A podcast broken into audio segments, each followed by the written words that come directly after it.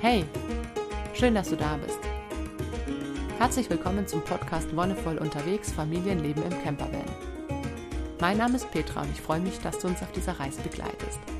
Und heute möchte ich ein bisschen das Thema ansprechen, was sich im Laufe der 15 Monate, die wir jetzt unterwegs sind, verändert hat in unserem Bus, was wir umgebaut haben und was wir an nützlichen Tools noch nachgerüstet oder auch nachgekauft haben.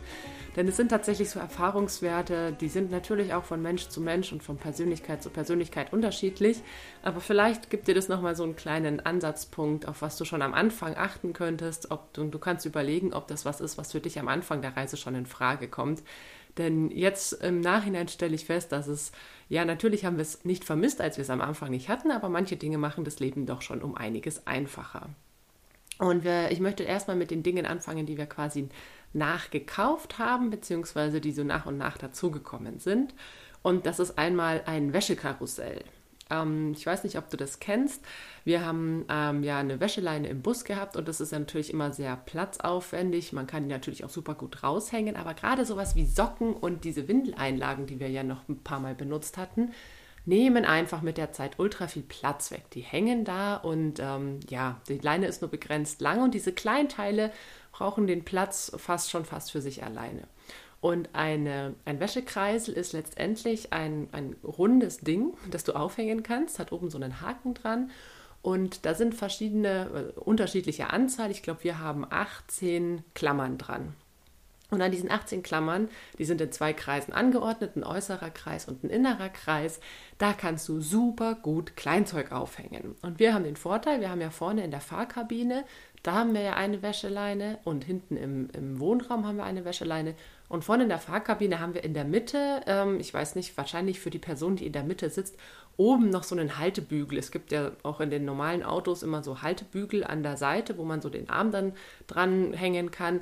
Und manche Leute haben ja auch in ihren normalen Autos da dann Hemden oder Sakkos oder sowas hängen oder Kleider, wenn die da irgendwie mit zur Arbeit fahren. Und wir haben eben so einen Haltebügel in der Mitte. Und das war super praktisch, weil wir konnten diese, dieses Wäschekarussell innen drin super gut aufhängen an diesem vorderen Bügel.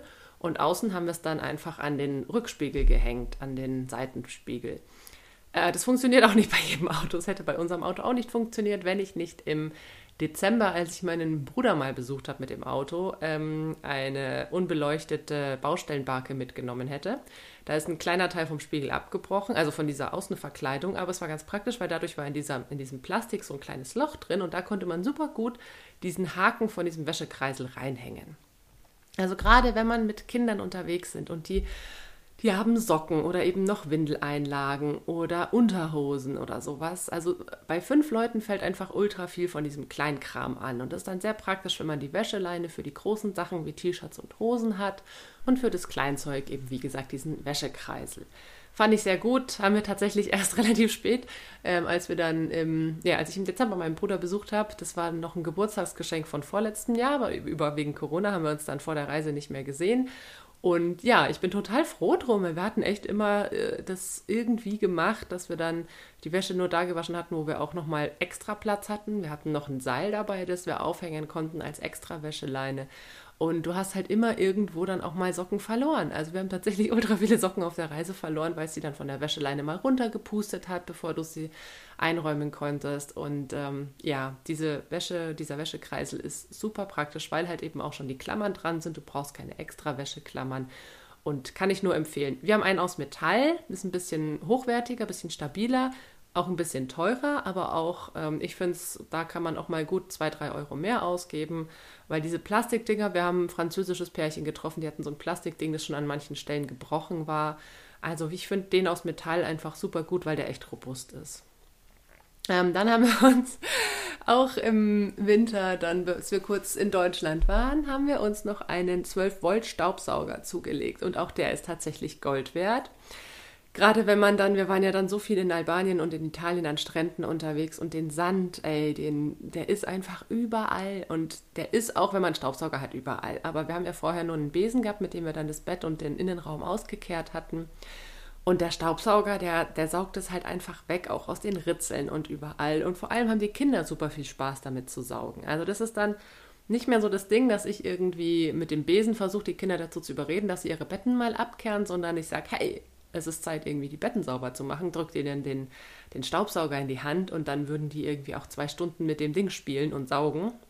Ähm, wir haben tatsächlich einen einfach über eBay Kleinanzeigen besorgt. Ich habe mich da vorher überhaupt nicht informiert, was es für Modelle gibt und was es für Extras oder sonst was gibt. Ich habe einfach auf eBay Kleinanzeigen nach Campingstaubsauger oder 12 Volt Staubsauger geguckt und habe einen für 10 Euro gefunden und der ist echt super.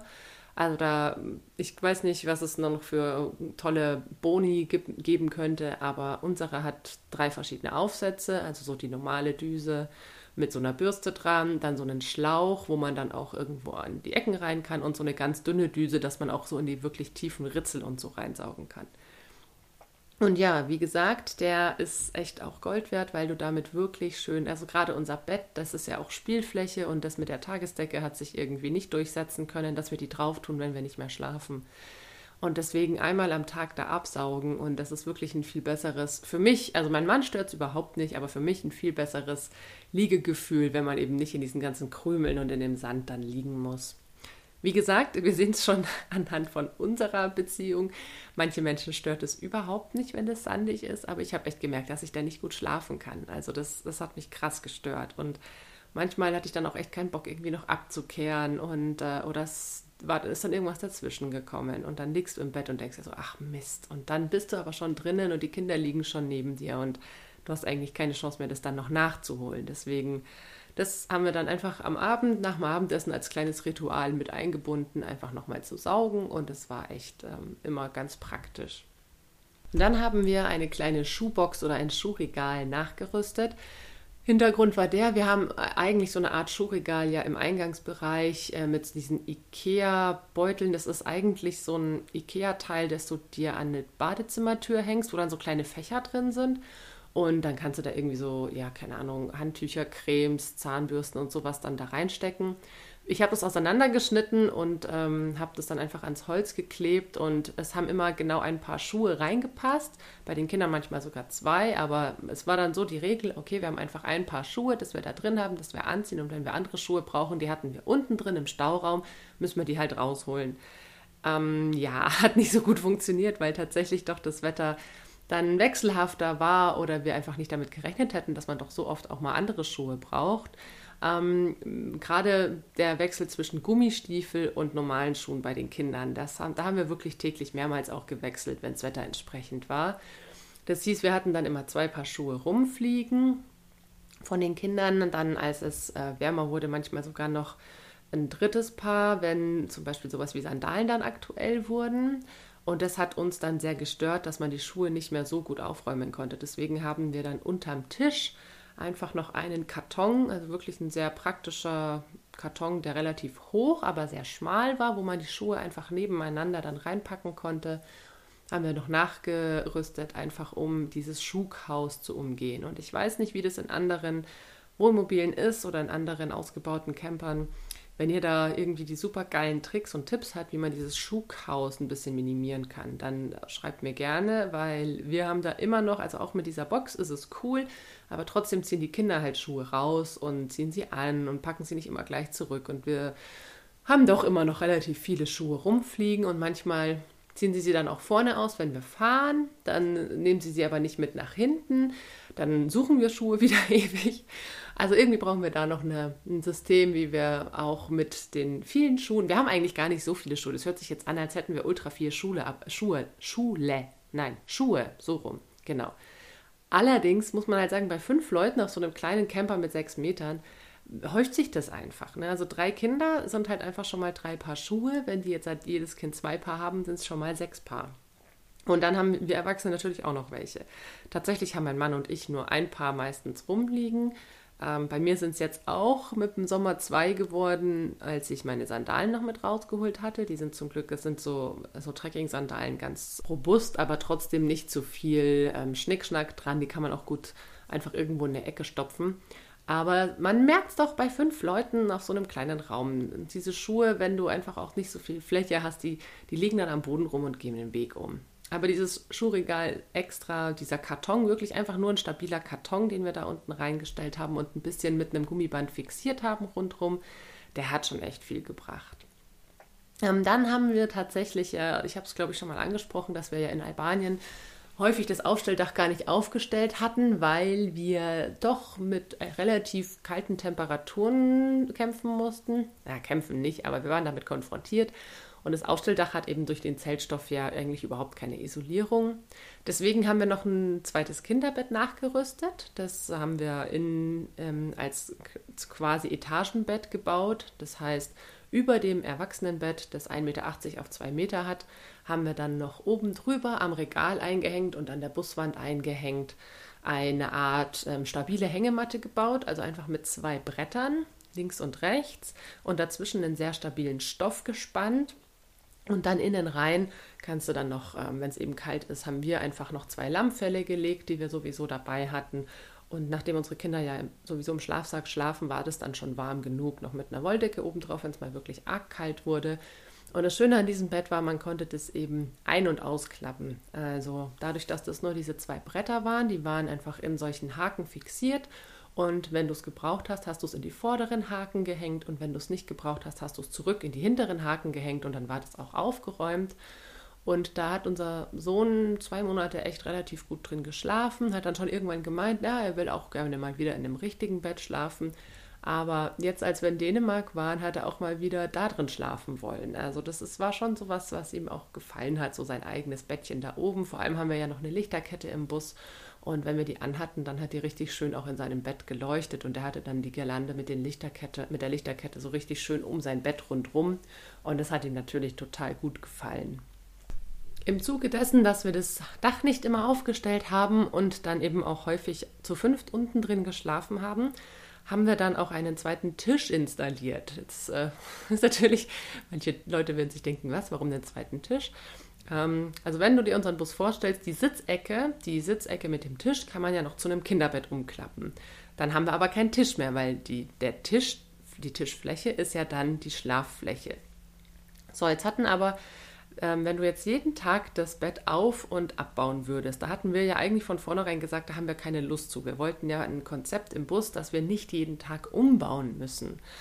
Und gerade als wir in Dänemark waren, wo wir dann auch am Anfang noch äh, viel mit geschlossenem Aufstelldach geschlafen haben, hat uns das ganz arg genervt, dass wir doch irgendwie umbauen müssen zum Frühstücken. Und dann haben wir manchmal gesagt, okay, dann bauen wir nicht um. Die Kinder kriegen einfach Tabletts zum Frühstücken. Mein Mann und ich, wir frühstücken eh nicht so früh wie unsere Kinder. Also die brauchen gleich nach dem Aufstehen was. Wir frühstücken meistens erst so ein, zwei Stunden später. Aber das war dann auch nicht so gut, weil dann haben sie doch wieder rumgekleckert. Und letztendlich war die Lösung einfach einen zusätzlichen Tisch unter der Befestigung von unserem Haupttisch zu installieren. Und unseren Haupttisch kann man ja nach oben wegklappen, wenn man ihn nicht braucht. Und diesen zusätzlichen Tisch kannst du jetzt nach unten wegklappen, wenn du ihn nicht brauchst. Der hat eben genau die Größe, dass man ihn ausklappen kann. Dann können da drei Kinder wunderbar zum Frühstück sitzen. Die sitzen dann quasi auf dem Bett, auf dem Haupttisch und frühstücken auf dem zweiten Tisch. Nachdem die eh meistens nur Müsli frühstücken, passt es super gut mit drei Kindern, drei Schüsseln und wir haben einfach einen Klappmechanismus gemacht, dass du wirklich unten, ähm, also der Tisch ist nach unten geklappt, du klappst ihn hoch und dann kannst du einfach noch so einen Arm ausfahren. So ein ganz klassisches Prinzip, dass die Tischplatte gestützt wird. Und es ist tatsächlich auch relativ stabil. Also ich bin erstaunt darüber, die Kinder haben es noch nicht geschafft, das zu zerstören, obwohl sie sich auch echt manchmal arg drauf stützen. Aber das hat jetzt den, ja, diesen, diese Morgensituation auch einfach nochmal ein bisschen entspannt, weil die Kinder dann eben, die stehen auf, kommen zu dir und sagen, ich habe Hunger. Und dann erst den ganzen Tisch umzubauen und diesen, diesen Schlafplatz wieder zu einem Essplatz zu machen, das hat einfach auch gedauert und es, also es dauert eigentlich nicht lange, das, ist, das geht in einer Minute, aber wenn du müde bist und gerade irgendwie noch total verpennt, dann fühlt sich das viel länger an, es fühlt sich auch viel anstrengender an tatsächlich. Und deswegen haben wir ja gesagt, wir wollen das eigentlich ohne Großumbauen machen. Und deswegen ist dieser zusätzliche Tisch jetzt eine perfekte Lösung für uns gewesen. Außerdem war tatsächlich jetzt auch schon in Situationen, wo die Kinder dann im Bus rumgeturnt sind und dann ein Kind sagt, ja, ich will irgendwie jetzt noch was futtern, die anderen wuseln aber gerade rum oder machen sich fertig zum Rausgehen. Wenn wir da unseren großen Tisch ausgeklappt haben, dann nimmt es relativ viel Platz weg. Den klappen wir ja auch eigentlich nur aus, wenn wir essen Aber wenn dann eben ein Kind essen will und die anderen aber nicht, dann ist es mit diesem kleinen zusätzlichen Tisch auch nochmal super praktisch, weil dann kann sich einfach ein Kind da hinsetzen. Der Tisch ist wirklich ungefähr nur 30 Zentimeter breit, aber das reicht. Also 30 breit und ich glaube 60 lang und ähm, eben die Längsseite an der Buswand und damit reicht es, dass sich ein Kind super gut hinsetzen kann und was futtern kann und die anderen währenddessen noch ähm, spielen, sich fertig machen oder was auch immer, den Platz haben, ohne dass der große Tisch extra ausgeklappt werden muss und dann ganz viel Platz wegnimmt. Ich nutze den Tisch auch manchmal, ich glaube mein Mann auch, ähm, zum, ähm, als Ablage, wenn man abgespült hat, dass man da einfach die abgespülten Schüsseln und Bestecke einfach noch hinlegt zum Abtrocknen. Also wir trocknen nicht mit der Hand ab meistens, wir lassen es einfach Luft trocknen und das ist dann ganz praktisch, nach dem Frühstück eben die drei Schüsseln, die drei Becher und die Löffel da abzuspülen, da hinzustellen. Dann ist man eh erstmal zwei Stunden draußen und in der Zeit kann das super trocknen. Was wir dann auch noch nachgekauft hatten für die Kinder, weil die sich das gewünscht hatten und weil es tatsächlich ähm, erstaunlich gut noch reingepasst hat, waren lange Stielschaufeln. Also so, so große Schaufeln wie so Kinderspaten und ähm, ja, der eine ist wirklich so Spaten geformt, der andere ist eher ein bisschen spitzer geformt. Und das hat sich tatsächlich total bewährt, weil mit den Schaufeln haben die unglaublich viel Spaß. Die hatten vorher halt so kleine Handschaufeln und die haben wir irgendwie immer verschmissen, vergessen, was auch immer. Also diese kleinen Handschaufeln gehen unglaublich schnell verloren bei uns. Ich weiß nicht, ob das bei anderen Familien auch so ist. Wir schreiben halt auch nicht den Namen drauf und äh, ja, wir gucken einfach, dass wir alles irgendwie wieder zusammen haben. Aber dann ist es tatsächlich, glaube ich, einfach auch schon mal passiert, dass die beim Spielen im Sandkasten verbuddelt wurde und wir sie nicht mehr gefunden haben. Und dann sind es halt einfach dadurch, dass das, ich finde kleine Handschaufeln super, weil gerade die kleinste, die jetzt mit ihren zwei Jahren da mega den Spaß hat, kann mit den großen noch nicht so gut umgehen. Aber es sind unterschiedliche Vor- und Nachteile von solchen Schaufeln. Die kleinen kannst du auch super irgendwo reinschmeißen, aber sie gehen eben bei uns zumindest auch schnell verloren. Diese großen Stielschaufeln, damit kannst du halt richtig arbeiten und damit haben die Kinder echt schon irgendwie halbe Strände umgegraben. Und jetzt ist natürlich für viele die Frage, ja, aber wo packt man die denn rein? Wir haben die tatsächlich einfach vorne in der Fahrkabine im Fußraum drin. Nachdem ja vorne sowieso nur die Person, die fährt, einen freien Fußraum braucht und die Kinder noch mit ihren Füßen ja gar nicht runterkommen, haben wir da relativ viel Zeug drin. Wir haben da eine Kabeltrommel drin, wir haben da diese Rampen, auf die man fahren kann, wenn das Auto schief stünde. Und wir haben da eine ganze Kiste mit draußen Spielzeug und eben auch diese langen Stielschaufeln. Und die haben sich echt rentiert. Die sind, da passen wir auch gut drauf auf, dass wir die auch wirklich wieder mitnehmen. Aber die findet man halt auch viel leichter wieder. Ne? Die sind einfach viel größer und fallen viel mehr ins Auge.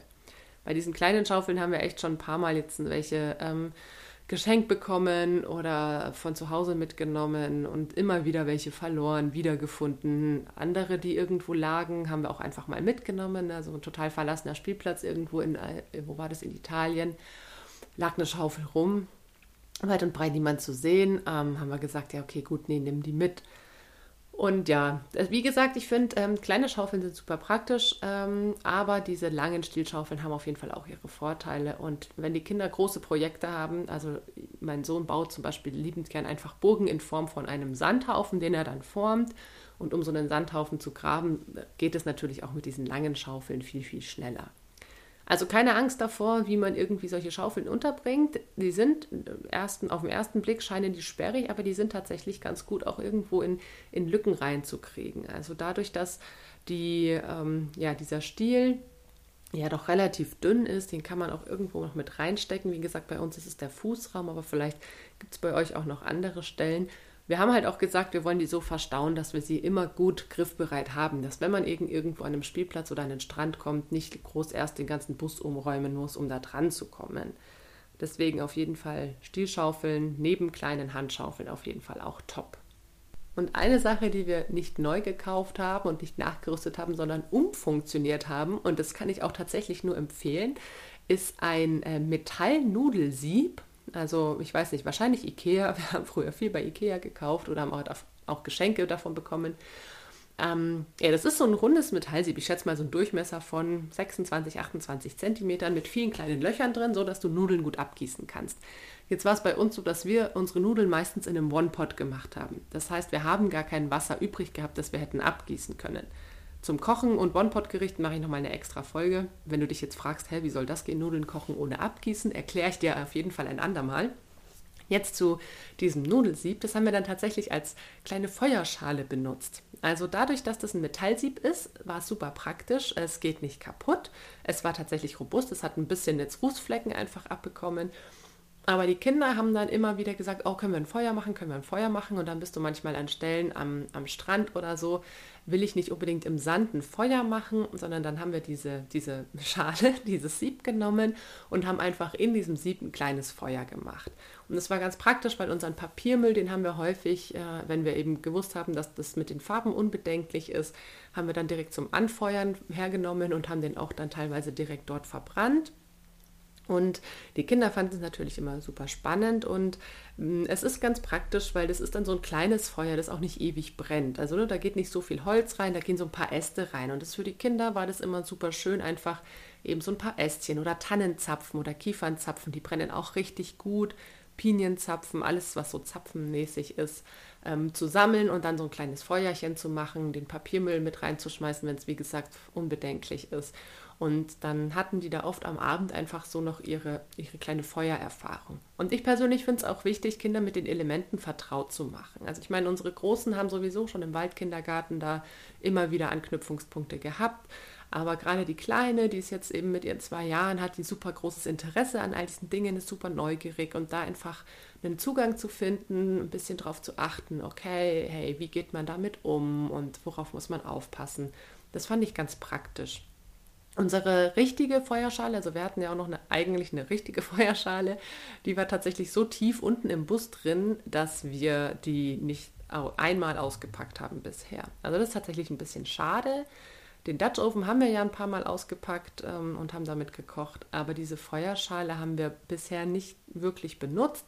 Finde ich jetzt nicht so dramatisch. Vielleicht ergibt sich noch eine andere, eine andermal Situation, wo man das machen kann. Mm, aber ja, ich war sowieso skeptisch, ob wir sie brauchen oder nicht. Ich fand es cool, dass wir sie hatten, weil hätten wir sie wirklich gebraucht, wäre es gut gewesen. Aber letztendlich hatten wir gerade in, in Schweden, Norwegen, aber auch jetzt in Italien immer wieder gute Möglichkeiten, wo man Feuer eben auch so machen konnte, ohne dass man da jetzt irgendwie ähm, was abfackeln würde.